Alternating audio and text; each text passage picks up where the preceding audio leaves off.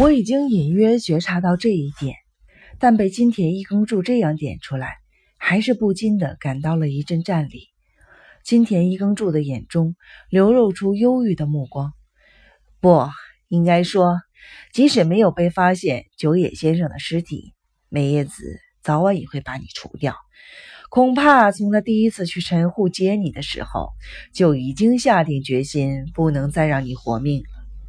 对了，梅叶子曾经说过，在他杀春代的时候，本来想在春代携带的便当里投毒，这样一来。人们就会认为你是凶手，在接连作案后陷入了穷途末路，服毒自杀了。没想到你很快赶来了，所以他没来得及下毒。我又打了个寒战。按照他的设想，我无论怎么做都是死路一条。现在我能活在这个世上，简直是个奇迹了。金田一耕助的脸色越发的暗淡了。不过，在将柴迷君逼入绝境之前，梅野子就想出了一条可怕的毒计，而且他施行的十分的巧妙。他给警察局寄告密信，然后在村公所张贴告示。没错，这些都是他干的。陈迷君最初给你寄的那封密信，警告你绝不能回村的人，不是别人，正是那叶子。可是他竟然亲自去迎接你。就凭这一点，你也绝对不会怀疑他。他一方面给警察寄出密信，在村公所前粘贴告示，另一方面又巧妙地煽动村民。他嘴上不说怀疑你，却做出了种种姿态，让老周和吉藏等人相信他认为你就是凶手。于是，一场暴动终于爆发了。金田一耕助叹了口气。我刚才说过，凶手的手法更胜一筹。暴动，谁能想到会发生这种事情呢？事实上，回想一下，那个时候我的表现实在是太过手软了。就在我惊慌失措、坐立不安、一切都乱作一团的时候，春代小姐被杀害了。我说，在这个案子里，我没有起到任何作用，就是指这前后的事情。金田一耕助失望地闭上了嘴。过了一会儿，他又叹息似的喃喃说道：“真是个可怕的女人，也是个厉害的女人。白天，她用美貌和才气令所有的男人为之倾倒；到了晚上，则身着夜行衣，变成了杀人的狂魔，徘徊在洞穴的深处。他是个天才型的下毒狂魔。”也是个天才型的杀人凶手，这种人就是所谓的女妖吧？没有人回答，令人窒息的沉默包围着我们。我突然大喊一声，打破了沉默：“美野子究竟怎么样了？她变成什么样了？没有人告诉我她究竟怎么样了。”人们顿时面面相觑。终于，金田一耕助清了清嗓子，说了一句话。他死了，死了是自杀吗？不，不是自杀。他临死的样子十分可怕。陈迷娟、春代小姐和梅耶子曾经搏斗过，梅耶子就是因为被春代小姐咬伤，才导致了死亡。他临终的情形简直无法形容。那个美丽的女人浑身肿胀。发紫，被深入骨髓的痛苦折磨得满地打滚，就这样咽下了最后一口气。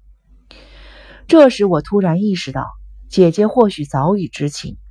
虽然他不太可能预测到梅野子会有如此凄惨的下场，可是他应该知道，想要杀死自己的那个人，被自己咬断手指的那个人的真实的身份。虽说是在黑暗之中，但对方究竟是男是女？这一点他应该知道。一旦知道对方是女人，他就应该大概能猜出是谁了。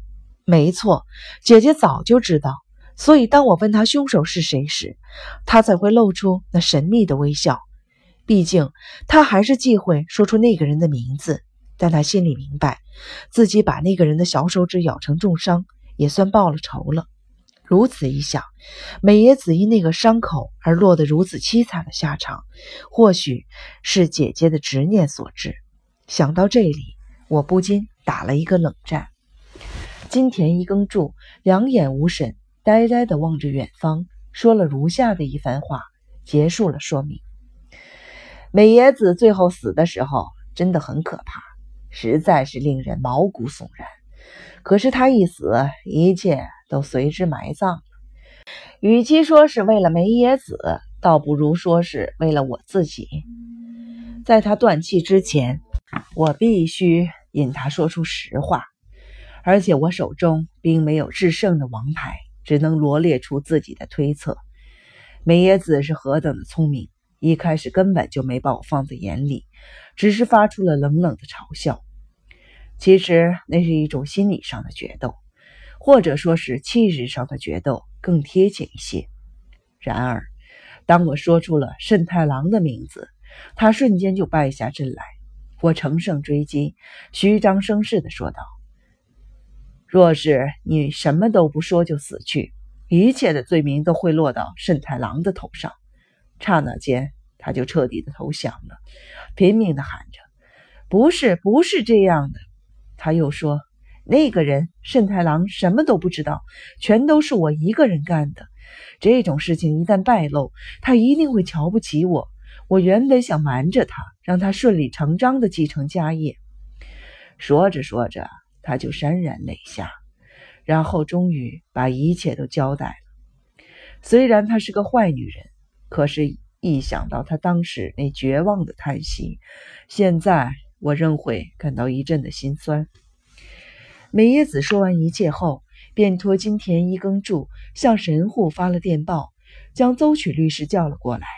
邹曲律师是第二天早上到的。他向律师托付完后事后就断气了。那正好是我从洞穴获救的那一天发生的事。据说他在断气之前一直挂念着我的安危。好了，这下一切都结束了。就在事情经过全部交代完毕，所有人都沉浸在各自的感慨之中时，突然从屋内一角传来了一个开朗的声音，是邹访律师。既然该说的都说完了，就让咱们开怀畅饮吧。整件事情太过悲惨，心情沮丧的不得了。有没有什么令人高兴的话题啊？他的眼里泛着泪光，他喜欢梅野子。我觉察出他的心意，为了让大家转换心情，我站了出来。那么我就不客气了，我有话要说，金田一先生。嗯，您曾经提醒我，千万别被吓着。仔细想来，我自从来到这里，经过了这么多的事情，实在是让人吃惊。所以，最后该轮到我让大家大吃一惊了。所有人都诧异地看着我。不知道我要说些什么，我和点子相视一笑，我的心狂跳起来，舌头有些不听使唤。我喝了口啤酒，定了定神，然后有些装模作样的说道：“金田一先生，您刚才说过，宝藏传说并非子虚乌有。没错，那不是梦，因为我发现了。”在座的人顿时交头接耳起来，他们面面相觑。交换着眼神，似乎在说：“这家伙没事吧？”我再次和点子相视而笑。诸位，请不要担心，我没有疯，也不是在说梦话。今天晚上，我将邹曲律师请到这里，也是想拜托他这件事。当宝藏被发现的时候，他的所有权是怎样界定的？还有，该办理哪些手续？这些我都不知道，所以。我决定将这件事情全权委托邹访律师办理。还有一件事，我也想在此汇报给大家：我和点子结婚了，就在那个洞窟里。来，点子，快把那些黄金拿给大家看看。点子站起来，打开壁龛旁边的小壁橱，从里面取出了许多枚的金币。屋里顿时响起了暴风雨般的欢呼声和掌声。